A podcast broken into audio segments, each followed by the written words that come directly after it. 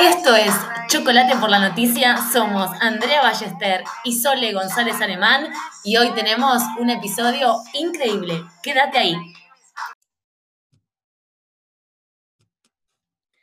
Muy buenas tardes o muy buenos días o muy buenas noches, depende del horario que nos estés escuchando. Estamos de nuevo acá en el éter con Sole para hablar un poquito de estos temas que nos gustan a todos y que a veces necesitamos escuchar. Hoy vamos a hablar de la comunicación como un gran desafío, pero podríamos hablar de trabajo o podríamos hablar de cualquier otra cosa, pero vamos a hablar del hogar. Y lo que estuvimos pensando con Sole es hablar de tres tipos de situaciones. Una de un hogar que está tranquilo, que no está con, sin muchos conflictos, que no hay tantos hijos, y cómo hablamos y cómo nos comunicamos en ese entorno. Pero también te puede pasar que tu casa es un caos, que están en crisis o venían en crisis y esta crisis empeoró. ¿Qué nos podemos decir para no, querer, para no tirarnos por el balcón? Sería la cuestión. Y después la última es qué pasa con los que se quedaron solos. ¿Qué se pueden decir a sí mismos? Eh, ¿Cómo hablarse de una manera que no sea desde la crítica o desde la bronca y sentirnos un poquito mejor? Así que para eso la voy a dejar a ella, que es una experta. Eh, ¿Por dónde empezamos? ¿Por dónde te gustaría empezar a vos? Bueno, André, qué temazo, qué temazo. Eh, me gusta que empecemos por este primer, primer criterio que vos nombraste, que es, bueno, el hogar que está bien, que está estable, tranquilo, pero que siempre es muy importante poder eh, trabajar igualmente la comunicación. La comunicación es una materia que no se estudia en ningún lado casi.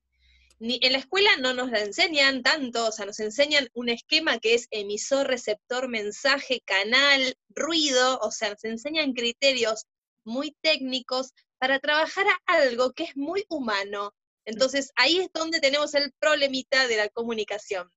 Y lo que sí les quiero contar es que eh, yo creo que la comunicación, en con la comunicación hay un gran problema que, te quiero contar, André, cuál es y a todos estos oyentes divinos que nos están escuchando. Y es que se cree, se cree, se cree tremendamente erróneamente que comunicarse es algo fácil. Oh, no. Estamos muy lejos, muy lejos, muy lejos de que la comunicación sea una actividad o un acto o algo sencillo. La comunicación es compleja, es compleja, pero vos fíjate que esta creencia de creer que es fácil tiene que ver con que se cree que comunicarnos es solamente hablar, ¿sí? Como, si la parte, como si la parte activa de la comunicación sea solamente el habla. Entonces, ¿dónde está el problema? Que somos una máquina de hablar. Hablamos, hablamos, hablamos, hablamos, hablamos, hablamos. ¿Por qué? Porque creemos que comunicarnos es hablar. ¿Y sabes qué proceso nos está faltando? En todos los lugares, incluso en estas familias o en estos hogares con estabilidad, nos falta mucho entrenar el otro proceso de la comunicación, que es la escucha. Mm. Claro. La escucha, ¿qué tiene la escucha? La escucha se cree que escuchar es un acto pasivo, donde como yo estoy callada y te escucho, ¿sí? Es algo que casi no tiene, no tiene movimiento, o sea, es, es inactivo, es pasivo, y todo lo que sea del orden de lo pasivo es donde no pasa nada, parecería como que estamos como apagados, ¿no? Eh, sin embargo, la comunicación efectiva, donde funciona entre mamá, papá, hijos, hermanos, entre sí, es la comunicación que tiene muy bien activas los dos muy, muy bien activos los dos procesos, el habla y la escucha. ¿sí? Y la escucha, y acá va un dato importante, es tan activa como el habla. Mm. Porque la escucha, para funcionar realmente como escucha, tengo que trabajar un montón. Si yo me pongo a escuchar a mi, a mi hermano, me pongo a escuchar a mi mamá, a mi papá, a mi hija, a mi hijo, a quien sea, mi escucha tiene que ser una escucha comprometida, una escucha activa, en la que, ¿sabes qué hacemos como tip importante? Tenemos que bajar el volumen de la radio personal, tenemos que bajar todo lo que nos contamos cuando el otro nos está hablando. Porque una casa funciona bien y en equilibrio siempre y cuando la comunicación sea buena. Mm. Y una comunicación que solamente está basada en hablar, eh, no va, eh, tarde, o temprano va a traer problemas porque nos está faltando la patita de la escucha. Así que hay algo importante, un condimento de la, comunicación que también hay que entrenar. Eh, la comunicación está hecha también de silencios, de silencios. Y el silencio es una parte fundamental del habla y de la escucha. Si yo quiero que el otro comprenda lo que le estoy diciendo y no paro de hablar, no lo va a comprender nunca. Y yo tampoco lo voy a poder comprender a él. Mm. Entonces es muy importante que en la comunicación familiar nos demos tiempo para hablar muy bien, como ya sabemos hacerlo muy bien en nuestra sociedad, de hablar y hablar, hablar, también escuchar, ¿sí? Cerrar la boca, no completarle la frase al otro, no decirle lo que el otro está pensando, ¿no? No eh, decir cuando el otro dice, ay, te quiero contar que me pasó algo buenísimo, y ¿sabes qué hace, lo, qué hace uno? Dice, ay, a mí también, no sabes lo que me pasó, a mí también. Eso, ¿sabes qué significa? Eso es, una, eso es una comunicación en la que no hay escucha. Porque yo lo que estoy haciendo es tratar todo el tiempo de traer mi historia personal, me traigo adelante, me traigo adelante cuando lo que tengo que hacer es bajar mi radio propia, ¿sí? Agarrar y hacer silencio y decirle, contame lo que me quieras contar que yo te voy a escuchar. Y ahora escuchándote, no tenía pensada esta pregunta, pero ahora escuchándote, ¿qué pasa en esas casas donde quizás hay uno que sí, obviamente es más verbal, porque a veces pasa que uno, hay algunos que saben eh, expresarse más y otros no tanto, pero estás esperando que el otro te dé una respuesta y ese otro no puede, porque a veces pasa que hay gente que no, no puede decir lo que pasa por su cabeza o por su corazón y da la sensación que de un lado, que no hay, no hay escucha o que no hay un diálogo o que no hay una comunicación. ¿Qué podría pasar ahí? ¿Qué, ¿Qué, le podemos decir a ese que está esperando una respuesta que nunca viene? Bueno, dos cosas para mí muy importantes. Una, que no todos nos expresamos eh, con, con, tanta fluidez desde la palabra. ¿Sí? No todos somos, eh, como decirte, eh, tan auditivos, por ejemplo. Tenemos distintas formas de comunicarnos con el entorno, tenemos distintas maneras de trabajar con nuestros propios sentidos. Hay personas que se, que se expresan y se comunican mucho más desde el cuerpo, mm. ¿sí? Entonces, eh, ¿qué hace? Como yo te dije que había que escuchar, la escucha tiene que ser activa para todos los sentidos yo no solamente puedo tener una escucha abierta para la palabra del otro, yo también escucho el cuerpo del otro. Además, escucho sus emociones. Entonces, hay veces que la otra persona quizás no puede verbalizar algo, pero de repente, si yo afino un poco mi escucha, ¿sabes lo que observo? Observo datos en su corporalidad, observo datos en su emoción. Y a mí hay algo que me puede quizás invitar a decirle, mira, no me estás respondiendo, no me estás comentando lo que yo te pregunté, pero estoy observando esto en vos. Me gustaría que, me digas que si, nada, si estoy en lo cierto, eh, quisiera saber qué te está pasando que no estamos pudiendo conversar, ¿no? Pero entender que nosotros no tenemos la verdad absoluta de cómo es comunicarnos y que no solamente las palabras son las que comunican, también es el cuerpo y la emoción. Entonces, esto como importantísimo, ¿sí? Eh, de que hay personas que son más, eh, más amigas de, la corporalidad, ¿sí? que te tocan, que te abrazan, que, necesitan expresar con, las manos, con, ¿no? con todo el cuerpo. Y hay personas que son muchas más amigas de quedarse quietas, petrificadas y escuchar palabras, son más auditivas. Y hay personas que son más visuales. Entonces, tenemos distintos modos, son sistemas representacionales, llaman, de cómo, cómo interactuamos con el entorno, cómo interactuamos con el otro. Lo que es interesante al mundo familiar es decir, a ver, el otro no está haciendo lo que yo estoy queriendo que haga, pero voy a tratar de correr un poquito el ego al costado y voy a entender que a lo mejor el otro no está pudiendo, que está haciendo lo que puede, ¿sí? Y que a lo mejor me lo está diciendo de otra manera y yo no me estoy dando cuenta. Y esto fundamental, creemos que hay que adivinar al otro y eso es algo que da para un capítulo entero. No esperemos que el otro nos adivine lo que nos pasa. No esperemos a que el otro adivine lo que yo quiero. acá es muy importante poder dar, hacer uso de los actos lingüísticos básicos para una familia. ¿Querés algo? Pedilo. ¿Necesitas algo? ¿Querés ofrecer algo al otro? ¿Te lo querés dar? Ofrecelo. ¿Querés decir hasta acá, hasta acá llego? ¿Querés declarar algo? Declaralo. ¿Sí? Ahora, no esperemos que el otro se dé cuenta. Esto es una situación que tenemos que entrenar como seres humanos. Esperar la adivinanza, esperar que, ay, pero yo te lo dije, te tendrías que haber dado cuenta, pero mira cómo te miré. Cuando te miré así es que te quise decir que no. Declaremos no, declaremos sí, declaremos basta, declaremos perdón, declaremos gracias. Esos son actos lingüísticos que hacen muy saludable la comunicación. Así que bueno, esto para entender eh, estos dos destacados, ¿no? Eh, cuerpo, lenguaje y emociones se comunican también, no solamente son las palabras. Y por otro lado, por favor, no esperemos que nadie adivine lo que queremos, pidamos, ofrezcamos, declaremos, ¿sí? Eso va a saber que va a ser mucho más sana la interacción familiar de todos los días. Muy bueno.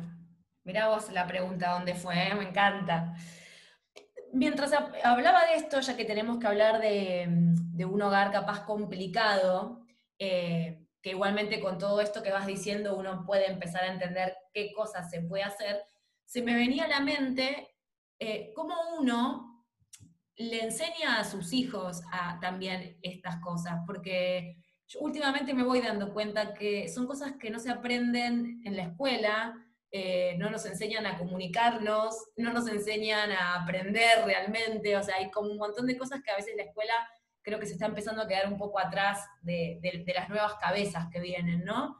Eh, entonces, en casa, ¿cómo le enseñamos a nuestros hijos, ya desde chicos, a escuchar y a comunicarse con nosotros? Porque ellos también nos tienen tienen que hacer estas pequeñas declaraciones, ¿no? Pero hay que enseñarles eso. Totalmente. Esto hay que enseñarlo, esto no, nosotros no nacemos sabiendo esto. Y acá quizás es donde está el desafío enorme de la comunicación como materia pendiente y materia que hay que desarrollar mucho más en nuestra sociedad.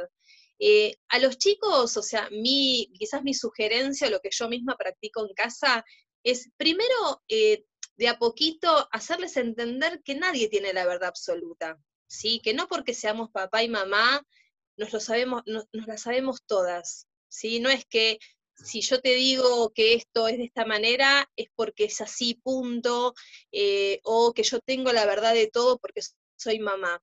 Eso es algo que a lo mejor son bordes que se pueden empezar a ablandar y que se pueden conversar. Yo te puedo decir lo que yo opino, lo que yo quiero como mamá, lo que a mí me parece que está bueno para nuestra familia, y entonces lo pongo en común con el resto para que todos tratemos de ir en, un plan común, ¿no? En un código. Eh, esto siempre, el diálogo como primera herramienta fundamental, no la imposición, no jactarnos en un, digamos, de lo, digamos, de que porque somos papá, mamá, eh, vamos a tener cierta libertad, ni para gritar, ni para eh, hablar de un modo, para tener faltas de respeto, sino el diálogo, el diálogo compasivo, ¿sí? que tiene que ver con considerar al otro como un legítimo otro, por más que tenga un año, seis meses, cinco años, quince, es un otro que tiene vivencias, que no sabe un montón de cosas como yo tampoco con la edad que tengo. Entonces, escucha, escucha activa, diálogo, ¿sí? preguntas abiertas, no tan afirmaciones, no tanto prejuicio.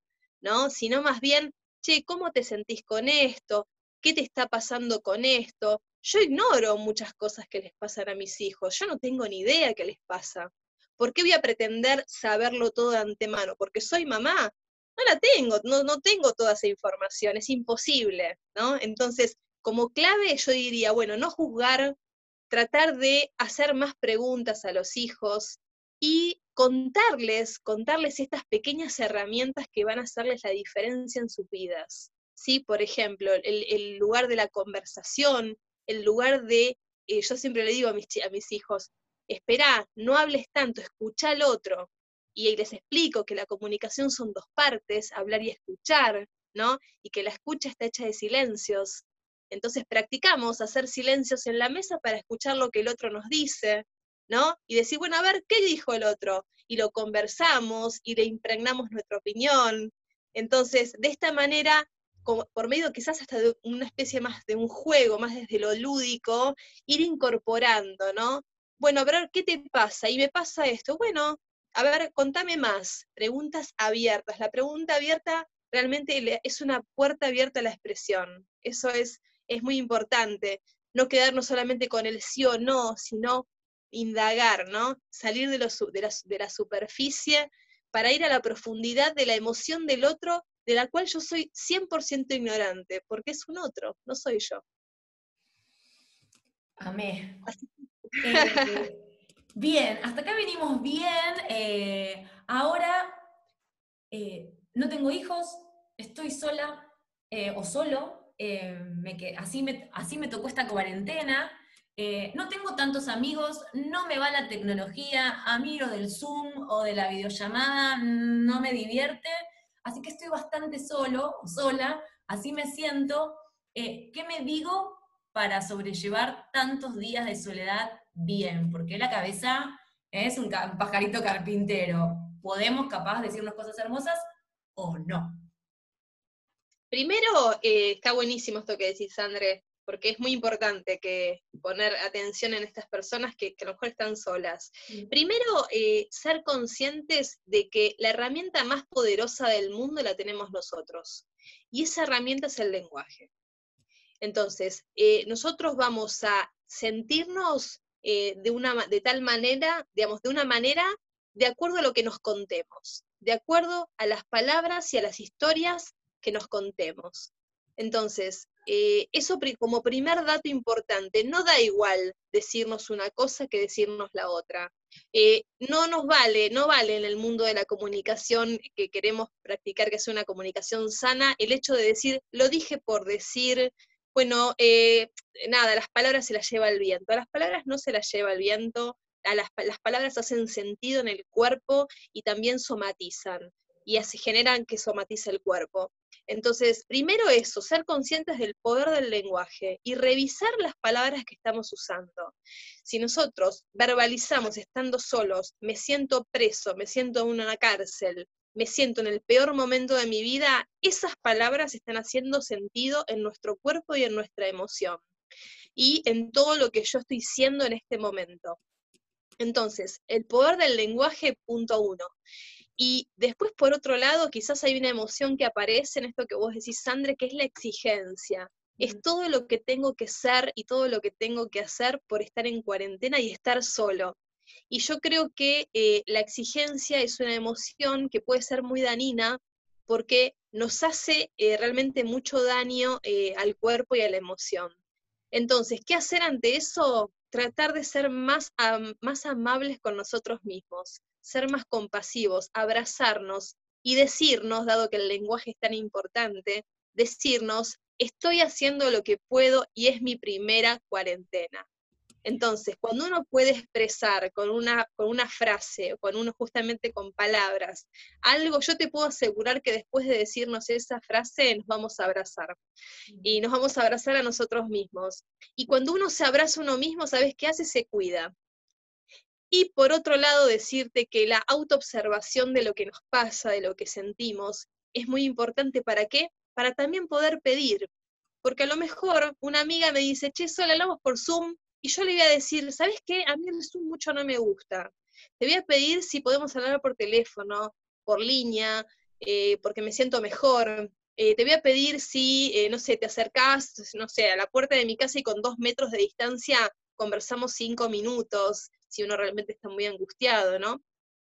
Entonces yo creo que por medio de pedidos, por medio de declaraciones, podemos sentirnos mucho mejor pero es muy importante esto, auto-observarnos, saber el poder que tiene el lenguaje para nosotros mismos, ¿sí? Y abrazarnos, ser compasivos con nosotros, ¿no? Sacar un poquito el látigo fuera de casa y eh, eh, darnos un abrazo fuerte. Wow, me encanta, me encanta. Eh, tenemos mucho que, pensar con este, con este ratito de charla. así que quería mm, cerrar esta, este podcast eh, con algún punteo. Mientras vos ibas hablando, yo me iba haciendo como unos punteos, eh, porque bueno, a veces a uno se le van de la cabeza lo que uno habló al principio. Así que como en forma de cierre quiero eh, redondear como que es muy importante las historias que, nos contamos a nosotros mismos y que le vamos a contar a, a, quienes viven con nosotros, porque digamos que va a tener que ver con eso, con ser amables con nosotros mismos y también eso, si vivimos con otros, va a repercutir en los otros que están viviendo con nosotros, que podamos tener una autoobservación si estamos solos y también observar a los demás si estamos en familia. Eh, en definitiva, es como que el trabajo lo tenemos que hacer igual, solos o acompañados. Y eso me parece importante, como el lenguaje va a repercutir eh, en nuestro cuerpo, en nuestras emociones, tanto estando solos como estando en familia. Así que digamos que es casi lo, que casi lo mismo lo que hacemos, simplemente que lo hacemos o para nosotros o para nosotros y los demás. Así que me parece que por lo menos yo escuchándote entendí eso, ¿no? Que es un trabajo personal que luego se abre al mundo. Sí, absolutamente está buenísimo ese resumen que hiciste y quizás eh, yo te diría que hay eh, dos palabras con las que podríamos resumir más todavía esto, que es que la comunicación es sistémica. Lo que pasa en uno pasa, impacta en los demás. Lo que pasa en mi lenguaje impacta en mi cuerpo y en mi emoción. Lo que le pasa a la emoción del otro impacta en mi corporalidad. Y así estamos. Entonces, si cada uno puede hacer alguna mejora en alguna de sus tres dimensiones, cuerpo, lenguaje, emociones, sin duda va a impactar en el otro y va a impactar en, en la vida de uno mismo. Así sea. Amén, como lo quieran decir. bueno, gente, hemos llegado al final de este podcast de esta semana. Em, te voy a tomar la palabra y en la próxima vamos a hablar de adivinar al otro. Ya que lo, trajiste, vamos a hablar, eh, si les interesa, los van a poder escuchar, vamos a hablar de adivinar al otro. Eh, Sole, contanos eh, dónde te podemos encontrar en las redes si te queremos preguntar algo hacerte alguna, algún tipo de, de mensaje. Por supuesto, estoy en Instagram como Sole González Alemán. Muy bien, y a mí me pueden encontrar, cambié mi cuenta porque ahora tenemos otra en arroba Andre así que ahí me pueden encontrar también. Nosotros, nosotras nos despedimos, eh, hasta la próxima, les mandamos un beso, eh, espero que les haya gustado y la próxima, adivinar al otro. Esto fue otro episodio de Chocolate por la Noticia. Muchas gracias por habernos escuchado. Somos Andrea Ballester y Soledad González Alemán. Hasta la próxima. Bye.